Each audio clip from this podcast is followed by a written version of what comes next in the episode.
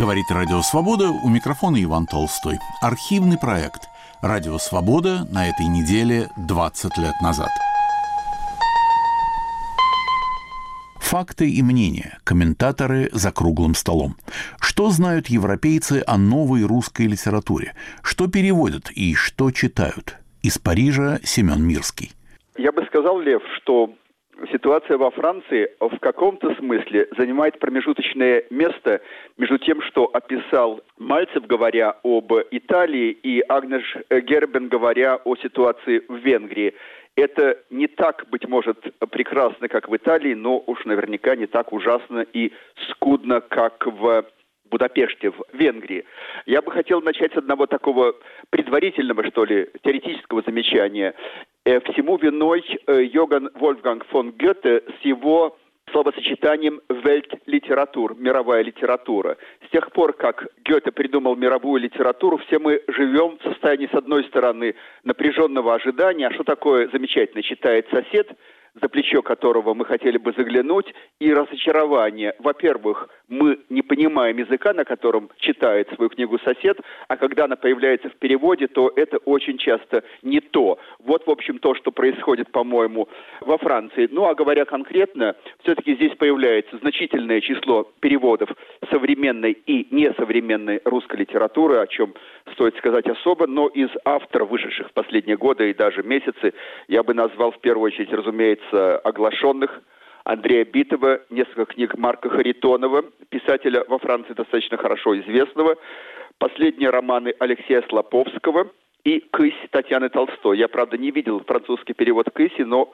плохо себе представляю, как это выглядит по-французски. Эту книгу и по-русски читать, кто знает, очень нелегко. На французском рынке в последнее время начинает утверждаться русский автор, живущий в Киеве, писатель по имени Андрей Курков, чьи книги «Добрый день, ангел смерти» и «Милый друг, приятель покойника» вышли здесь, во Франции. Ну, из э, авторов, которые мне лично очень близки и которых я ценю чрезвычайно э, высоко, это Людмила Улицкая, единственный автор, как вы заметили, которого упоминали и Юрий Мальцев, и Агнеш Гербен – а также Юрий Буйда и Владимир Маканин. Людмила Улицкая, и это явление особое, принадлежит к числу э, тех авторов, которые уже стали фактом французской литературной сцены. Что я имею в виду? Я имею в виду, что книги Улицкой здесь ждут, как ее ждут, впрочем, и в России. Еще 10 лет назад, помню, когда только появились ее рассказы под общим названием «Бедные родственники». Это было, кстати, еще до появления рассказов Людмилы Улицкой в самой России. Эта книга произвела, ну, как бы, не то что сенсацию, но ее заметили. Ее заметили, и это явление редчайшее, с чем Мальцев, я думаю, вполне согласится. Факты и мнения. Комментаторы за круглым столом. Новая русская литература в Европе.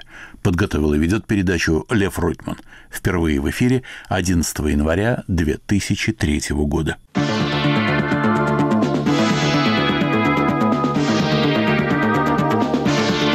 Вы слушаете «Радио Свобода».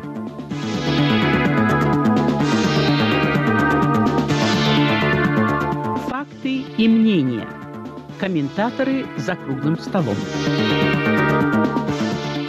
У микрофона Лев Ройтман. Сегодня прилежный русский читатель, даже не владея иностранными языками, вполне может получить представление о литературной жизни в Америке, во Франции, в Италии и так далее, благодаря переводам на русский язык. К сожалению, литературная сцена России отнюдь не столь же открытая книга для читателя иностранного, который русским языком не владеет. Новых русских я имею в виду русских литературных, конечно, переводят мало. А почему?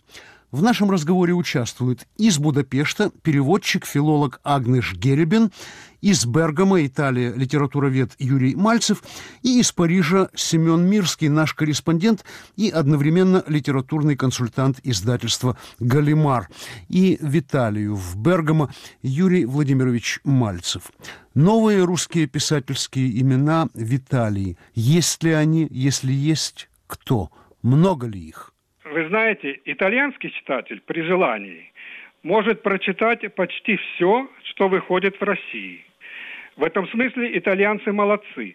Едва появляется в российских изданиях что-нибудь более или менее значительное, как это сразу же переводится на итальянский язык. Итальянские слависты внимательно следят за тем, что происходит в русской литературной жизни.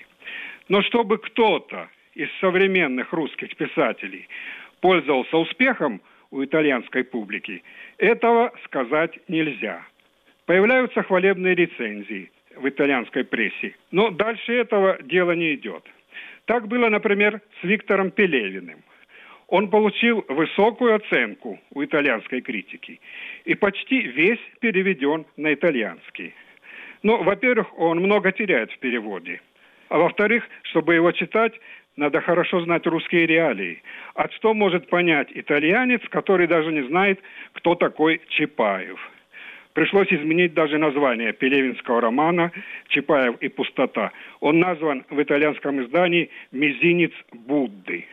Ну, высокую оценку критики получили также Леонид Баткин и Асар Эппель.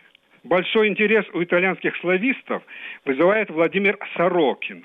О нем пишут диссертации. Это понятно, ведь он то, что называется писатель для писателей, а не для читателей. Некоторым успехом пользовался роман Людмилы Улицкой «Медея и ее дети». Ну, переведен, конечно, и Виктор Ерофеев – по его роману «Русская красавица» в Италии даже сделали фильм. И сам Ерофеев приезжал в Милан писать сценарий фильма. Но действительно большой резонанс, слово «успех» здесь как-то неуместно, получили две русские книги. И, конечно, не столько благодаря их литературным достоинствам, сколько из-за их содержания. Это «Чернобыльская молитва» Светланы Алексеевич и полное издание – всех колымских рассказов Шаламова. В этом случае можно действительно говорить о значительном событии.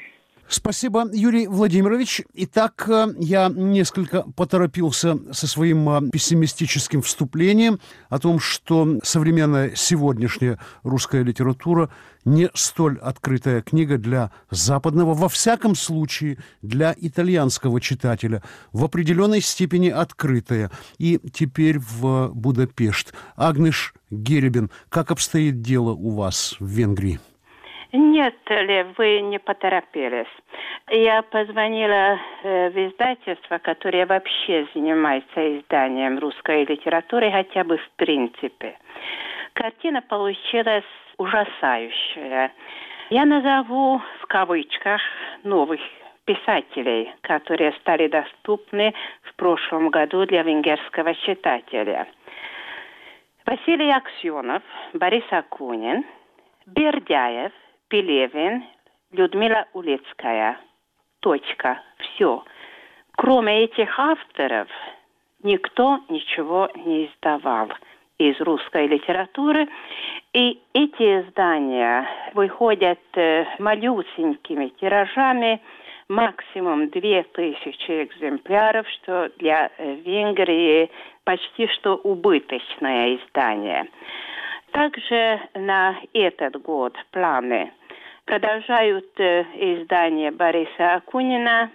Может быть, будет еще одна книга Людмилы Улицкой, и все. Что касается рецензии на эти издания, поражение обстоит еще хуже. Выходит разве что одна рецензия, две максимум. Как раз вышла в газете «Модерн Оранж». Это венгерский апельсин, такая современная газета молодежи. Там вышла рецензия, притом довольно качественная, о книге Людмилы Улыцкой, но это единственная статья, которую за последние полгода читала о русской литературе. Агнеш, э, попутный вопрос. Во-первых, о какой книге Людмилы Улицкой? Книга «Медиа». Чем объясняется это э, отсутствие интереса к э, сегодняшней современной русской э, писательской сцене? Объяснение кроется в самой истории, как объяснение всего того, что происходит в постсоветских обществах, как мне кажется, по крайней мере в Венгрии это так.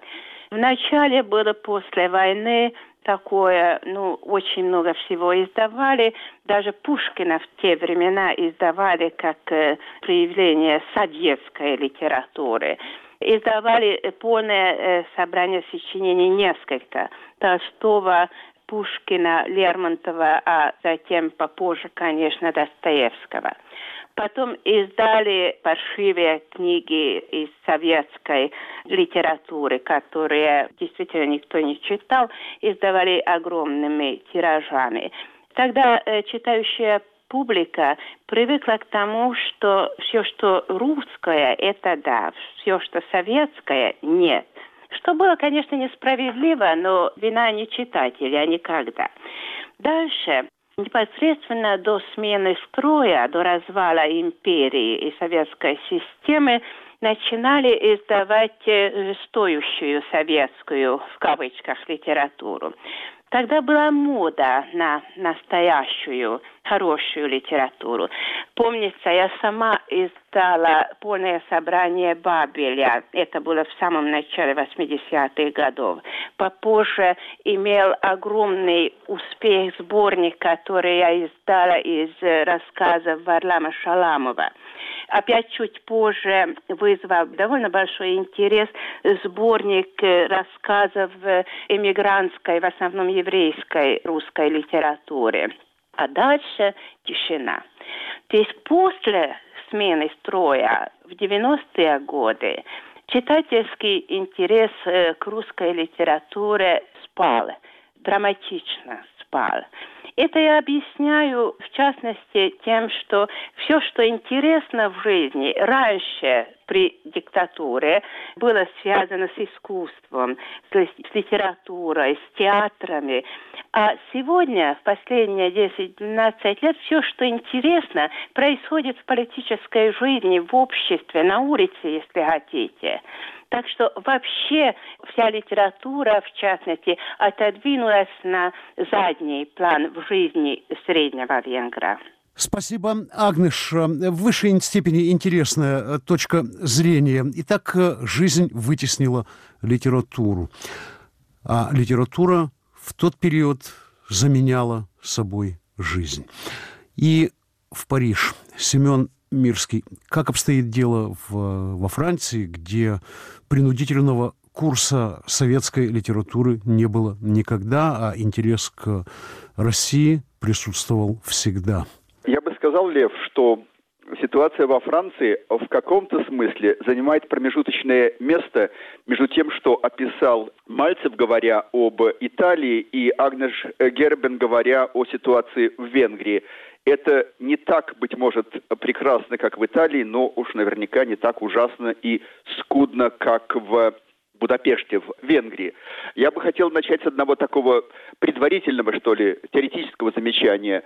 Э, всему виной э, Йоган Вольфганг фон Гёте с его словосочетанием «вельт-литератур», мировая литература. С тех пор, как Гёте придумал мировую литературу, все мы живем в состоянии, с одной стороны, напряженного ожидания, а что такое замечательно читает сосед – за плечо которого мы хотели бы заглянуть, и разочарование. Во-первых, мы не понимаем языка, на котором читает свою книгу сосед, а когда она появляется в переводе, то это очень часто не то. Вот, в общем, то, что происходит, по-моему, во Франции. Ну, а говоря конкретно, все-таки здесь появляется значительное число переводов современной и несовременной русской литературы, о чем стоит сказать особо, но из авторов, вышедших в последние годы и даже месяцы, я бы назвал в первую очередь, разумеется, оглашенных Андрея Битова, несколько книг Марка Харитонова, писателя во Франции достаточно хорошо известного, последние романы Алексея Слоповского и «Кысь» Татьяны Толстой. Я, правда, не видел французский перевод «Кыси», но плохо себе представляю, как это выглядит по-французски. Эту книгу и по-русски читать, кто знает, очень нелегко.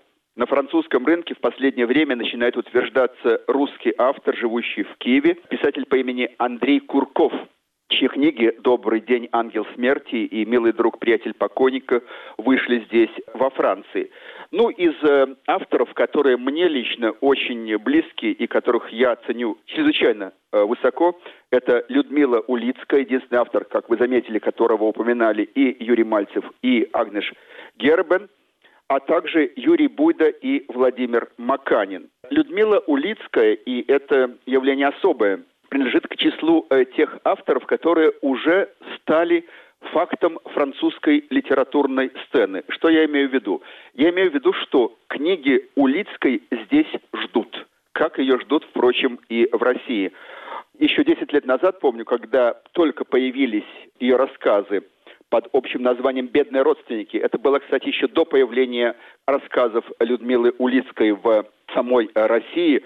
Эта книга произвела, ну, как бы, не то что сенсацию, но ее заметили – ее заметили, и это явление редчайшее, с чем Мальцев, я думаю, вполне согласится. Спасибо, Семен Мирский. Вот мы у Юрия Мальцева это и спросим после того, что я объявлю, напомню, говорит Радио Свобода, передача «Факты и мнения. Комментаторы за круглым столом».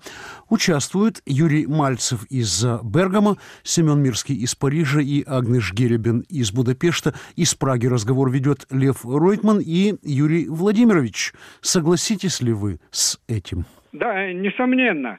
Улицкая – это один из самых читаемых и самых интересных авторов э, сегодняшних русских. И в Италии тоже можно об этом сказать. Когда сама Улицкая приехала недавно в Италию на один конгресс по русской литературе, ее обступали читатели, и я присутствовал при одном очень долгом разговоре одной молодой девушки итальянской, Сулицкой, которая ее расспрашивала подробно о героях ее книги, об героях книги Медея, о том, как она пишет, как она работает. Так что целиком соглашаюсь э, с предыдущим мнением. Спасибо, Юрий Владимирович. И теперь Агнеш Геребин. Я понимаю, что в рамках радиопередачи задать вопрос, чем, например, Чехов лучше, чем его современник Златовратский, это занятие немножко безумное. И тем не менее, вот прозвучало имя Улицкая, которую назвали все три участника нашего разговора. Чем, с вашей точки зрения, ее творчество – в переводах, в данном случае в переводах, отличается от творчества других, пусть и переводимых, но, быть может, э, не столь желанных для западного читателя российских литераторов. Быть может, э, западный читатель менее способен идентифицировать себя с героями других русских авторов. Быть может, герои Улицкой как раз тот идентификационный материал для читателя, без чего успеха книги и не бывает? Дело в том, что, э, если можно так сказать, Улицкая может быть самый европейский писатель русской литературе на сегодня. Ее психологический реализм доступен для венгерского читателя. Может быть, э, в этом кроется ее успех. Хотя, повторяю, ее книга вышла тоже э, маленьким тиражом. Правда, этот э, тираж был продан. Готовится издание следующей ее книги «Казус Кукотского заглавия». И это значит, что для издательства стоит заниматься ее творчеством и э, в каком-то смысле материально тоже. Хотя, когда я спросила главного редактора издательства «Европа», э, это самое большое издательство художественной литературы в Венгрии. Я спросила его о том, что директор издательства не смотрит ли на него криво, как у нас говорится, когда он предлагает русского писателя, Тогда он сказал, что ничего подобного. В Венгрии все еще престижно издавать русскую, хорошую русскую литературу. Так что его директор смотрит на него одобрительно, э, если он предлагает, как он сказал, двух писателей две книги в год.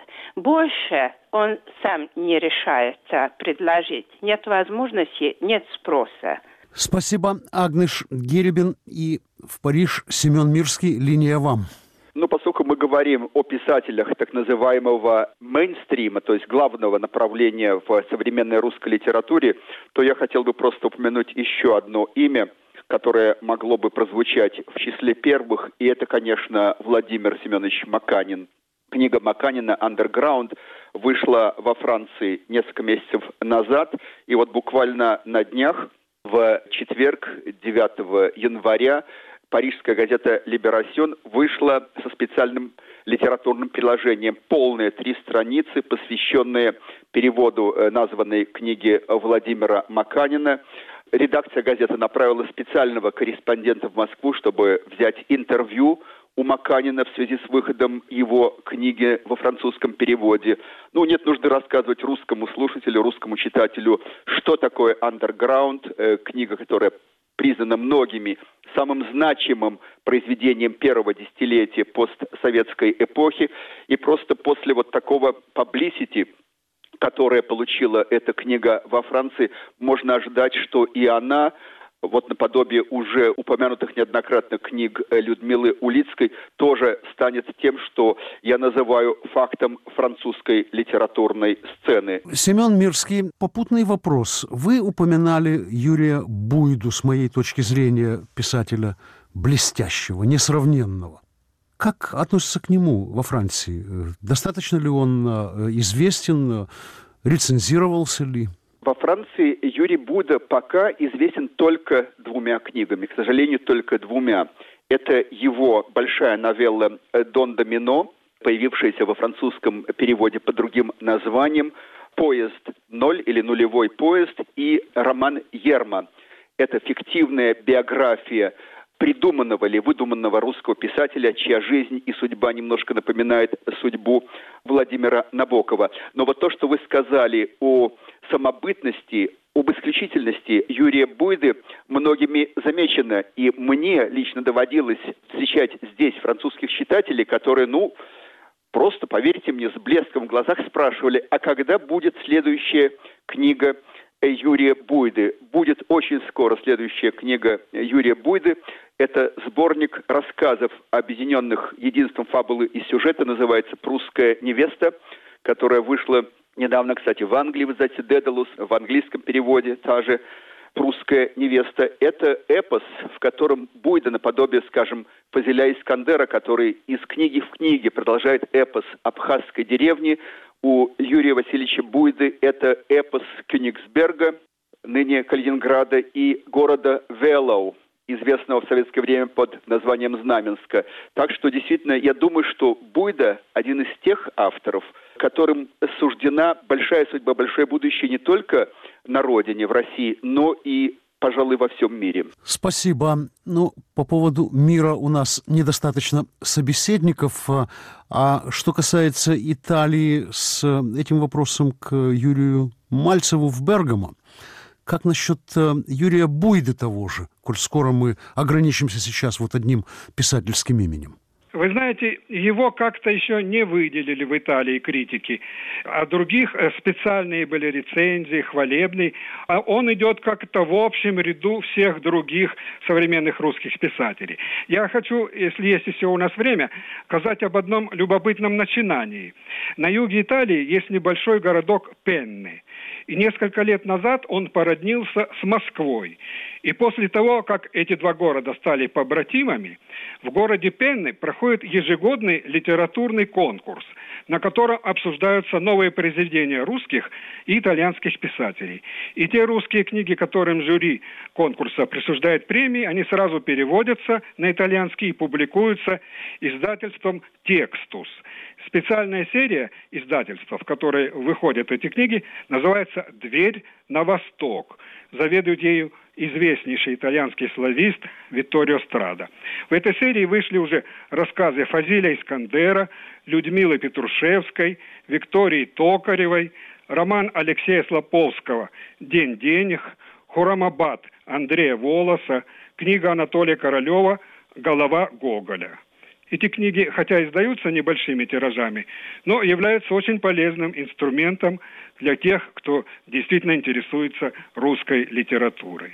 Спасибо, Юрий Владимирович. Ну вот, э, город Пенны в в Москве только 850 с небольшим лет. И вот у нее появился старший брат или старшая сестра. Город Пенны в где так прекрасно представлена современная русская литературная сцена. Время нашей передачи истекло. Это были факты и мнения комментаторы за круглым столом. Участвовали все по телефону. Литературовед Юрий Мальцев из Бергама, Италия, филолог, переводчик Агнеш Геребин, Будапешт и консультант издательства «Галимар», а в обычных обстоятельствах наш корреспондент в Париже Семен Мирский. Разговор из Праги вел Лев Ройтман. Всего хорошего.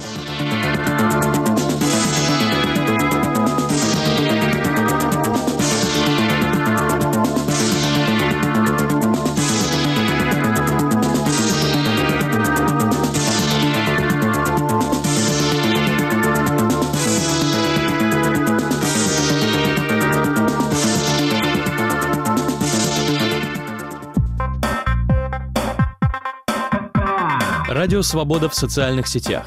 Твиттер, Фейсбук, ВКонтакте. Последние публикации и открытые дискуссии. Видео, фотографии, новости, эксклюзивные материалы. Настройтесь на свободу в вашей любимой социальной сети. Для всех, кто любит и не любит свободу.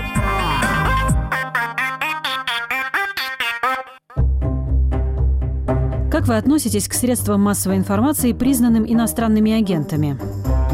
Ну, я, собственно говоря, буду относиться точно так же, но я так думаю, что просто само качество этого СМИ потеряет. Пользы от этого будет немного, я думаю. Ой, вы знаете, наверное, нейтрально. Я так думаю, что такая вакханалия продлится недолго, надеюсь. Очень настороженно. Ну, вы знаете, я вообще, когда читаю, я, честно говоря, стараюсь как-то сама осмысливать. Поэтому в любом случае, я не думаю, что это как-то скажется. Я не употребляю информацию. Не сказать, что отрицательно, но с некой осторожностью. В большом счете я за свободу слова. Правда еще никому не вредила. И если мы будем говорить правду и будем показывать правду, будет больше добра и мира во всем мире. Иностранные агенты – это наши друзья. Радио «Свобода». Глушить уже поздно. В эфире архивный проект «Радио Свобода» на этой неделе 20 лет назад. У микрофона Иван Толстой. Поверх барьеров. Американский этикет – американцев в Европе традиционно считают образцом невоспитанности. Насколько это справедливо и что думают по этому поводу сами жители Нового Света? Как стать великим человеком? Два с половиной века назад подросток из Вирджинии сделал по этому пути первый шаг, скопировав в тетрадь 110 правил, сформулированных в конце 16 столетия французскими и иезуитами-воспитателями. Это был Джордж Вашингтон. Вашингтон приблизительно перевел название этого пособия как «Rules of Civility», то есть «Правила цивилизованности». Туда входит ряд формальных правил, как вести себя за столом, по каким принципам одеваться, как вежливо вести разговор, и ряд правил этических. Не говори о пустяках с людьми образованными и высокодуховными и не поднимай сложных тем в беседе с людьми простыми и невежественными. В любом разговоре никогда не приводи в пример свои собственные успехи, ум и добродетели. Будь не важным, а приветливым. Первым здоровайся, последним дослушивай и никогда не оставляй вопрос без ответа. Не суди друзей, оставь это родителям и начальству. Rules of Civility Джорджа Вашингтона всегда конкурировали с другим сводом советов, с книгой Максим Бенджамина Франклина, которую он назвал «Альманах бедного Ричарда». Бог помогает тому, кто сам себе помогает. Не наедайся до отупения, не напивайся до возбуждения. Рыба и гость начинают пахнуть на третий день. Если брак без любви, то непременно появится любовь без брака. Дружи с соседом, но не ломай забор. Сравнивая эти два источника американского этикета, журналист Ричард Букхайзер пишет в предисловии к недавнему переизданию «Правил цивилизованности». Максимы Франклина призывают к здравому смыслу и к толковому устройству собственной жизни. Не теряй времени, не пей, не давай себе впасть в бедность, если дорожишь независимостью. Не допускай холодность в браке, если дорожишь верностью. У Джорджа Вашингтона другой подход. Он ищет совета, как, формируя манеры, сформировать характер и душу. Ключ к этому подходу заключается в первом же его правиле. Каждый поступок, совершенный в присутствии других людей, должен нести на себе печать уважения к присутствующим. Задача этих правил не просто воспитать джентльмена, но дать понятие о возможности величия человеческой природы. Сейчас правила Джорджа Вашингтона в Соединенных Штатах почти никто не принимает всерьез, потому что народ потерял вкус к величию и веру в то, что величие вообще возможно. Современные американцы верят только в то, что они могут завладеть богатством, властью, славой и счастьем. Примерно такое же разочарование звучит в словах собеседницы нашей корреспондентки Райвай, 70-летней нью-йоркской учительницы Айрин. Хорошие манеры, этикет – все это у нас когда-то было, говорит она. Уважение к родителям, к старшим вообще – это было на уровне закона, как и вежливость по отношению друг к другу. А сегодня никто больше не думает о хороших манерах, об этикете. Ничего этого нет. Айрин, проработавшая в школе 45 лет, говорит, что сегодня стало нормой грубить учителям, даже угрожать побоями. 20 лет назад, если учитель повышал голос на расшалившегося подростка, тот мгновенно успокаивался. Сегодня даже в младших классах дети ничего не боятся, ни учителей, ни родителей. Не знаю, чего тогда было больше, страха перед учителем или уважения к нему, но у детей были хорошие манеры. «Поверх барьеров. Американский этикет» подготовила и ведет передачу Марина Ефимова. Впервые в эфире 9 января 2003 года. accentuate the positive, eliminate the negative, latch on to the affirmative, don't mess with Mr. In Between. На волнах Радио Свобода передача «Американский этикет». Ведет передачу Марина Ефимова.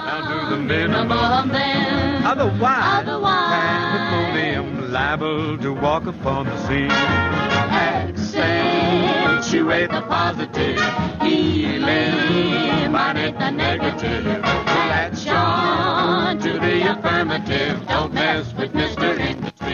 По мнению европейцев, американцы и хорошие манеры – две вещи несовместные.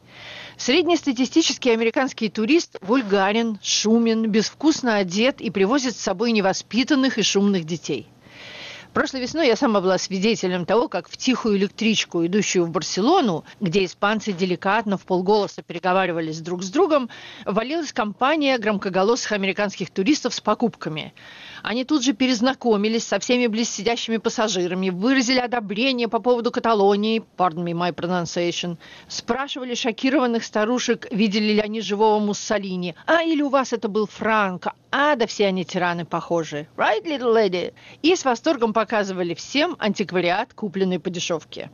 Однако в своей новой книге о хороших манерах бабушка американского этикета Джудит Мартин по прозвищу Мисс Мэннерс пишет – Мнение о том, что у американцев дурные манеры, стало в Европе общим местом. А между тем мы внесли немалый вклад в мировую цивилизацию. Мы создали новый этикет – этикет равенства. О том, что имеется в виду под этикетом равенства, переводчица Лин Виссон, автор книги с русского на английский об особенностях перевода и книги о смешанных американо-русских браках «Wedded Strangers». В демократическом обществе, как в Америке, идея такова, что все люди равны.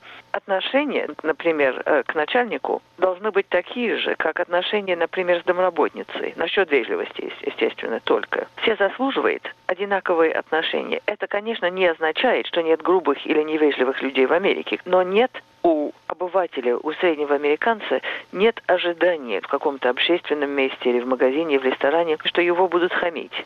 Еще то, что принято, это выслушать человека. Если, допустим, секретарша подходит к телефону, никто в Америке не скажет эквивалента «его нету и не будет». Скажут, что он вышел, что вы хотите передать. Еще отношение к времени. Например, в Америке можно назначить встречу с человеком э, через месяц, и контрольного звонка не будет, потому что столько в Америке ценится время. Не приглашают, например, на следующий день если это не очень близкий вам человек, не звонят и говорят, ну приходите к нам завтра обедать, это значит, что вы считаете, что у него никаких дел нет, что он просто сидит и ждет вашего звонка. И это невежливое отношение к нему, что вы просто не цените его время. В Америке, я бы сказала, самое важное, что нарушение этикета может и разрушить деловые отношения потому что это часть ткани общества. Наш этикет, пишет в своей новой книге Джудит Мартин, пошел от тех первых иммигрантов, которые именно для того сюда и ехали, чтобы найти здесь уважительное к себе отношение. Поэтому этикет равенства с самого начала играл важнейшую роль. У нас каждого рядового гражданина стали называть сэром, а президентов стали называть Тедди и Джимми. Обеспеченным американцам было неловко иметь слугу, поэтому они уже в XIX веке заменили это слово эфемизмами «помощь по дому», «сервис по уборке дома». Даже фермеры называли батраков добавочными руками «extra hands». То есть мы сделали услужение профессии, что снимало с него налет унизительности. Джордж Вашингтон первым подал пример отмены аристократического превосходства – Будучи победоносным генералом и президентом, он вел себя перед Конгрессом и перед членами своего кабинета с подчеркнутой уважительностью. Несмотря на круг влиятельных людей, представляющих собой американский суррогат европейской аристократии с ее снобизмом, новая буржуазия в маленьких городках начала стремительно формировать свой собственный этикет, который стал потом общепринятым американским этикетом равенства – искренность в общении вместо претенциозности, готовность оказать помощь и гостеприимство вместо сдержанности и неприветливости к чужаку, и гордость вместо подобострастия. Плюс принципиальный оптимизм. Сосредоточьтесь на позитивном, поется в старой песенке. Исключите негативное. Accentuate the positive, eliminate the negative, latch on to the affirmative, don't mess with Mr. In Between. Got to spread joy up to the maximum, bring gloom down, down to the minimum. На волнах Радио Свобода передача «Американский этикет». Ведет передачу Марина Ефимова. Accentuate the positive, eliminate the negative. Latch on to the affirmative, don't mess with Mr. In Between. Как стать великим человеком? Два с половиной века назад подросток из Вирджинии сделал по этому пути первый шаг, скопировав в тетрадь 110 правил, сформулированных в конце 16 столетия французскими и иезуитами-воспитателями. Это был Джордж Вашингтон. Вашингтон приблизительно перевел название этого пособия как «Rules of Civility», то есть «Правила цивилизованности». Туда входит ряд формальных правил, как вести себя за столом, по каким принципам одеваться, как вежливо вести разговор, и ряд правил этических. Не говори о пустяках с людьми образованными и высокодуховными и не поднимай сложных тем в беседе с людьми простыми и невежественными. В любом разговоре никогда не приводи в пример свои собственные успехи, ум и добродетели. Будь не важным, а приветливым. Первым здоровайся, последним дослушивай и никогда не оставляй вопрос без ответа. Не суди друзей, оставь это родителям и начальству. Rules of Civility Джорджа Вашингтона всегда конкурировали с другим сводом советов, с книгой Максим Бенджамина Франклина, которую он назвал «Альманах бедного Ричарда». Бог помогает тому, кто сам себе помогает. Не наедайся до отупения, не напивайся до возбуждения. Рыба и гость начинают пахнуть на третий день. Если брак без любви, то непременно появится любовь без брака. Дружи с соседом, но не ломай забор. Сравнивая эти два источника американского этикета, журналист Ричард Букхайзер пишет в предисловии к недавнему переизданию «Правил цивилизованности». Максимы Франклина призывают к здравому смыслу и к толковому устройству собственной жизни. Не теряй времени, не пей, не давай себе впасть в бедность, если дорожишь независимостью. Не допускай холодность в браке, если дорожишь верностью. У Джорджа Вашингтона другой подход. Он ищет совета, как, формируя манеры, сформировать характер и душу.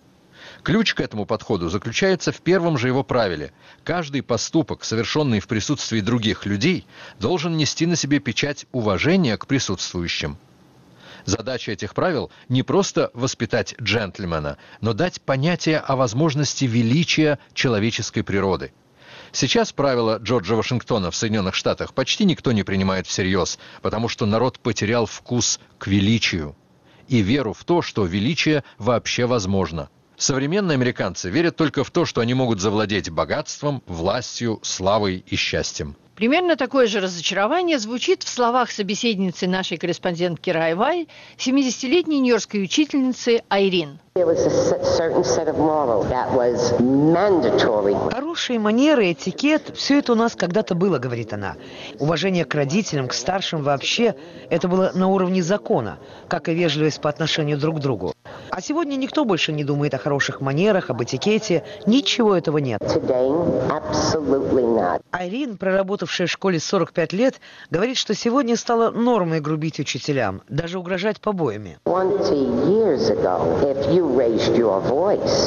20 лет назад, если учитель повышал голос на расшалившегося подростка, тот мгновенно успокаивался. Сегодня даже в младших классах дети ничего не боятся, ни учителей, ни родителей. Не знаю, чего тогда было больше, страха перед учителем или уважения к нему, но у детей были хорошие манеры. Was it admiration or was it fear? I don't know, but they had such good manners. 70-летняя Франческа родилась в Италии. В основном итальянские традиции сохраняются в Америке сегодня, говорит она.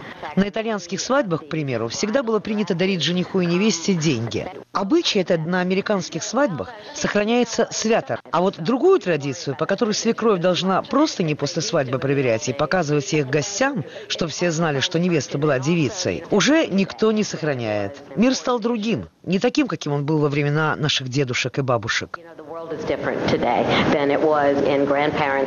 Чаще всего, как пишет Джудит Мартин, американцы оппортунистически меняют одни манеры на другие, когда им это выгодно, удобно или приятно.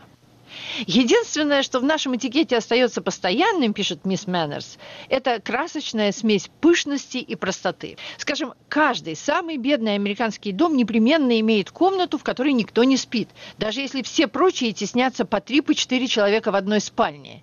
Это так называемый parlor – зала, гостиная, предназначенная для приема гостей, которых в половине этих домов вообще не бывает – с другой стороны, среди богатых стало чуть ли не снобизмом хвастаться тем, что купленная ими нитка жемчуга или столик Чаппендейла являются неотличимой, но дешевой подделкой.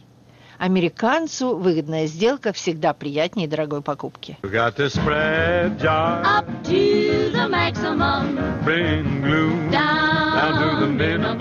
На волнах Радио Свобода передача «Американский этикет». Ведет передачу Марина Ефимова.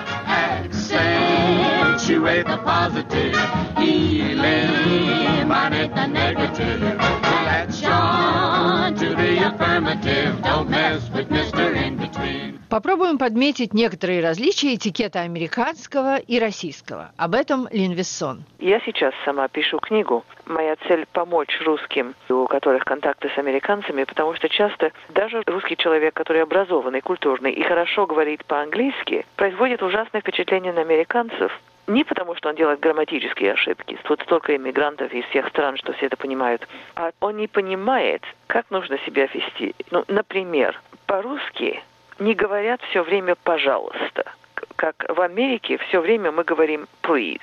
Потому что по-русски это можно выразить по-разному. Будьте добры, будьте любезны, не скажете ли вы. Или просто интонации. А в Америке без «please» человек звучит просто как хам. I'd like to pay for this, please. Мне бы хотелось, пожалуйста, за это платить.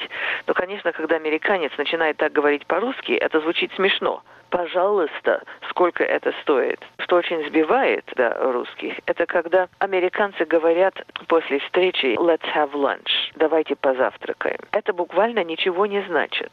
Если человек не скажет, давайте позавтракаем на следующей неделе, ну, в 12 часов в каком-то ресторане, это все равно, что, ну, когда-нибудь увидимся. А когда русский в ответ говорит, ну да, когда, американец несколько удивляется. Русское застолье даже нет слова «застолье» по-английски. Идеи, что надо, например, развлекать гостей, что кто-то что-то рассказывает. Американцы очень плохо реагируют обычно на длинные рассказы. Считают, что это просто, ну, занудно. Тогда, как говорится, в чем фан? Сидеть, есть, пить, но в меру. И американцы получают большое удовольствие от такой непринужденной, беседы на не очень серьезные темы. А как можно обменяться мнениями на серьезные темы? Ну, вдвоем с близким другом или в маленьком очень кругу. Еще американцы, конечно, любивают, но не прощают то, что сказано под газом. То есть люди отвечают за свои слова. На следующий день, если кто-то там ну, переборщил, никто не скажет, ну что, он просто был пьяный. Еще существенные различия. В России, когда приглашают, то очень много блюд. А в американских домах считают, что тем меньше, тем более элегантно. То есть считают, что когда слишком много всего, то это вульгарно. Я бы сказала, что вообще в Америке насчет этикета больше условностей, чем в России. Этикет это не просто как держать вилку. Это и зависит от, и определяет содержание человеческих отношений. Мне кажется, что часто американцы усваивают легко формальные выражения вежливости please, excuse me, но не усваивают идею считаться с другими людьми. Например, в автобусе они не пропускают мимо других пассажиров, пока с полным удобством не устроятся сами. Или, скажем, они всегда ходят посередине тротуара. Разве их не учат ходить с правой стороны? Нет, по-моему, в школе никто никогда не говорил, что нужно, э, например, по правой стороне. И это очень часто американцы, между прочим, в России делают замечания, потому что они часто не ходят по правой стороне. А они идут посередине улицы. Да, да, это даже неосознанно.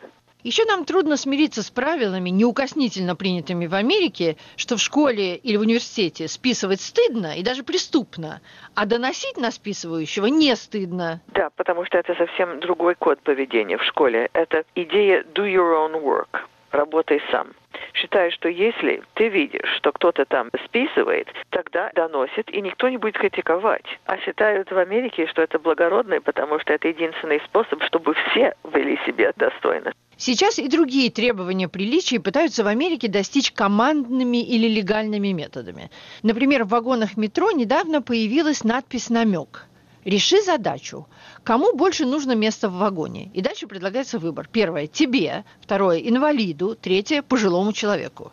Элеонора Рузвельт в книге о здравом смысле и этикете писала. Есть много правильных форм этикета – но основа для приличного поведения всегда одна и та же – доброта и элементарная порядочность. Если вы обладаете двумя этими свойствами, вы никогда не сделаете особенно грубой ошибки. Американцы все чаще используют закон, чтобы добиться хороших манер. Например, уже вышли законы, запрещающие курение и разговоры по мобильным телефонам во всех без исключения общественных местах. Такие законы, пишет Мартин, лишь ущемляют нашу свободу. Этикет – дело добровольное. Вот что добавляет к этому директор Института этики Раш Киддер. Все мы ежедневно вступаем друг с другом в контракты того или иного свойства. Например, вчера днем я обещал вам дать интервью – и мы оба выполнили свою часть этого договора. Вы мне вовремя позвонили, а я отвечаю на ваши вопросы. Наш контракт нигде не записан, его выполнение не предусмотрено законом. Поэтому то обстоятельство, что мы оба его выполнили, является просто знаком нашей цивилизованности. По той же причине люди пишут благодарственные письма и отмечают в предисловии к печатным работам имена тех, кто им помог. И на этом этикете не меньше, чем на законе, основано благосостояние и стабильность общества. Поэтому и на службе мы вправе ожидать соблюдения этого этикета. Этический долг нанимателя – обращаться со своими служащими как с людьми, а не как с безликими и безымянными участниками рабочего процесса. Иммигранты из России часто жаловались мне на то, как их увольняли. Никаких бесед, предупреждений или сожалений. Просто утром на рабочем столе в офисе их ждал розовый листок, уведомление, в котором сообщалось, что сегодня с трех часов дня они уволены. Я буду рада сообщить им, что такая жестокость абсолютно не укладывается в американский этикет. Без всякого сомнения. Большинство бизнесменов, с которыми мы работаем, были бы возмущены, узнав, что наниматели так поступают со своими сотрудниками. Это явное нарушение рабочей этики, и такого не должно быть. Тут прозвучало выражение «рабочая этика». О нем очень любопытно пишет Джудит Мартин в своей новой книге. В аристократических обществах понятие «noblesse oblige» – «благородство обязывает» сдерживало тенденцию богатых эксплуатировать бедных – у нас богатые оказались в лучших условиях, поскольку в Америке пуританами и самой природой издавна выработалось убеждение, что Господь не любит ленивых, а любит работящих и честных. Эта рабочая этика, требующая от каждого работника добросовестности, очень облегчила положение нанимателей. С другой стороны, и среди богатых существует культ предприимчивости и активной деятельности, что все же выгодно отличается от аристократического культа бесполезности. Еще одно достоинство американской этики и этикета отмечает Раш Киддер. Одним из достижений Америки является тот факт, что мы полностью изжили взятки и коррупцию на рабочих местах. Человек, делающий карьеру, не может помочь себе, заплатив кому-то за свое продвижение. Путешествуя по другим странам, я часто сталкиваюсь с необходимостью взяток и каждый раз чувствую благодарность к своей стране за то, что эти стандарты профессиональной честности мы держим высоко. И однако главная и всеми признанная законодательница хороших манер в Америке Джудит Мартин закончила свою новую книгу довольно печальной главой о перерождении американского этикета равенства, которое она наблюдает последние 40 лет. Американская знаменитая открытость и дружелюбие стали слишком мимолетными и заметно формальными, как и наша символическая улыбка. Наши жесты, когда-то интимные, такие как похлопывание по плечу, стали самопародией. Их позволяют себе в основном врачи, продавцы автомобилей и страховые агенты, и поэтому в них беззастенчиво просвечивает деловой интерес. Наша национальная способность быть nice испарилась в атмосфере взаимной подозрительности – Города и штаты уже соревнуются в уровне грубости. Мы первые, нет мы первые. Оазисом американской приветливости и вежливости остался, кажется, один Средний Запад. У нас есть масса теорий о том, как можно исправить ситуацию. Одни говорят, давайте вернемся к традициям, например, 50-х годов, когда американцы еще были прежними. У этой теории есть тот недостаток, что каждый, кто это предлагает, представляет себя белым, а не черным индейцем или мигрантом. В 60-х годах появилась идея вообще отменить этикет и дать людям вести себя естественно. Энтузиасты этой идеи стали прилюдно рыгать и выпускать газы, класть ноги на спинки кресел в кино и так далее. Но люди, освобожденные от этикета, очень скоро стали друг другу невыносимы. Тогда мы решили призвать на помощь закон. Раш Киддер, как и Джудит Мартин, не надеется на закон. Мы сами должны соблюдать и требовать от других ответственности в отношениях друг с другом. Когда общество не ждет от человека этичного подхода и приличных манер, то большинство их не соблюдает. Этичного отношения друг к другу не добиться законом.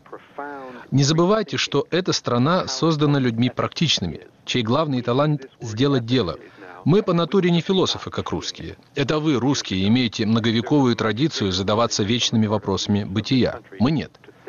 И вдруг в последние полтора года, начиная с 11 сентября, не единицы, как раньше, а почти все мы начали задавать себе вопросы. В чем цель жизни? Кто мы такие? Что мы несем своей культурой? Почему они нас так ненавидят? Мы становимся похожи на русских, постигаем глубину мышления, и это хорошо. Во всяком случае, заразительно. Надо сказать, что при всем своем критическом отношении к нынешним манерам, бабушка американского этикета Джудит Мартин в своей новой книге не дает нам забыть о главном достижении американцев. Равное уважение ко всем человеческим существам, воплощенное в американском этикете, пишет она, не нуждается в исправлении. Тот факт, что создатели Американской Республики демократизировали отношения с властью и внесли уважительные манеры в ежедневную жизнь своих граждан, до сих пор кажется мне экстраординарным свершением и одним из наших главных взносов в мировую цивилизацию. Сейчас американцы победили последние предрассудки в этикете, этнические шутки, шутки по поводу женщин. Даже те, кто не видят вреда в таких шутках, поняли их социальную опасность. И, возможно, это был перегиб. Защита обиженных под корень извела иронию, соленый юмор, свободу выражения. Этикет – вещь гибкая. Он может исключать некоторые вещи, не проклиная и не обесценивая их. Хорошие манеры могут сделать систему пористой, не простреливая в ней дыр. Этикет – это свободное согласие людей, которым Конституцией дано право добиваться своего счастья, бороться за него, не мешая другим борцам.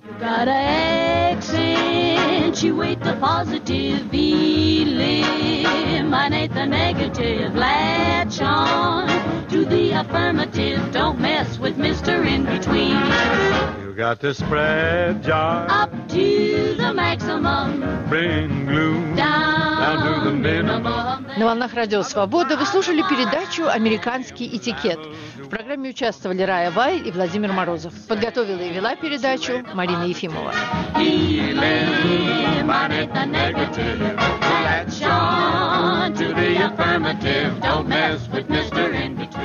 Радио «Свобода» на этой неделе 20 лет назад. Над архивным проектом работает редактор Иван Толстой.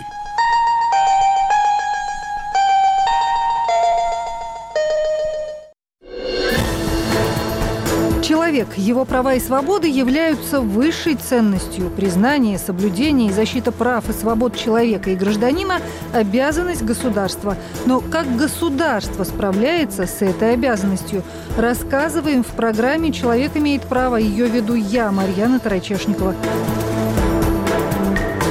Слушайте нас сразу после выпуска новостей.